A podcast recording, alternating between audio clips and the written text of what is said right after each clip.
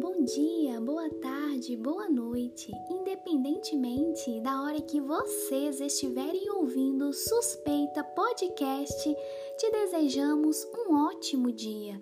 Hoje eu, Patrícia Angélica, juntamente com Raquel de Rezende, vamos falar de um assunto importantíssimo, ainda mais no atual cenário de pandemia que estamos enfrentando, a amamentação.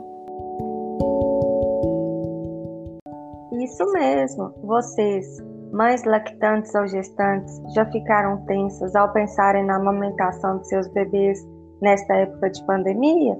Se vocês forem diagnosticadas com a Covid-19, vocês podem amamentar? Existe alguma proteção na hora da amamentação? O que vocês devem fazer? Quais são os métodos para garantir a segurança? Vem com a gente que vamos te contar, vem! Sabemos que esta pandemia veio e trouxe com ela muitas inseguranças, dentre elas o processo de amamentar ou não amamentar. Mas para vocês, mamães lactantes ou gestantes, temos ótimas notícias. Podem ficar tranquilas.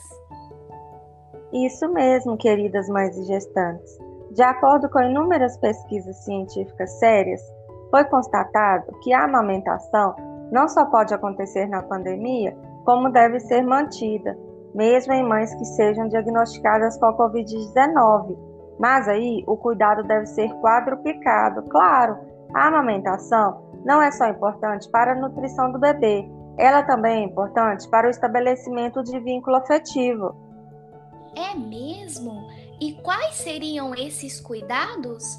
Conta pra gente!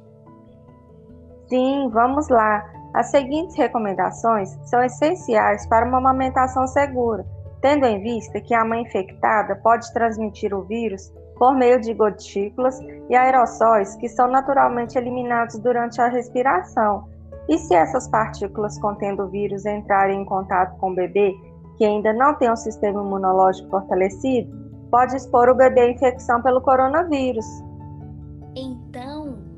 Fale no detalhe o que precisa ser feito, Raquel.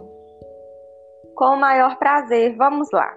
Primeiro, sempre lavar as mãos por pelo menos 20 segundos antes de tocar o bebê ou antes de retirar o leite materno, na extração manual ou na bomba extratora.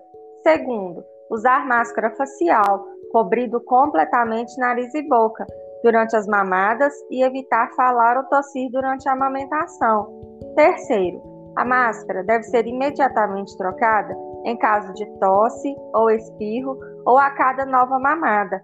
Quarto, caso a mãe não disponha de máscara facial, utilizar um pano limpo, cobrindo nariz e boca durante a amamentação. Quinto, seguir rigorosamente as recomendações para limpeza das bombas de extração de leite após cada uso. Sexto, deve-se considerar a possibilidade de solicitar a ajuda de alguém que esteja saudável para oferecer o leite materno em copinho, xícara ou colher de bebê. Sétimo, é necessário que a pessoa que vai oferecer ao bebê aprenda a fazer isso com a ajuda de um profissional de saúde. E oitavo, manter distância de 2 metros do bebê a cada intervalo de mamadas. Sensacional! Dicas muito importantes e essenciais. Importante também lembrar que a rede de apoio neste momento é fundamental. Ter com quem contar e alguém que possa ajudar vocês nesse momento de amamentação é primordial. Busque ampliar o diálogo com os profissionais de saúde que possam estar juntos de vocês nesse momento.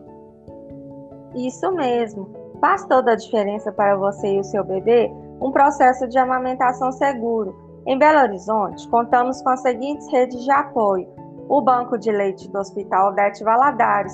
O telefone é 3337 5678 e o Banco de Leite do Hospital Sofia Feldman, que o telefone é 3433 7496, ambos do SUS, e estão preparados para sanar quaisquer dúvidas que vocês tenham em relação à amamentação, seja uma dificuldade para amamentar, doação de leite materno, e o que mais vocês precisarem é só ligar lá que eles vão te ajudar. Perfeito! Então é isso que gostaríamos de passar para vocês hoje. Agradecemos a todos que ficaram conosco até agora.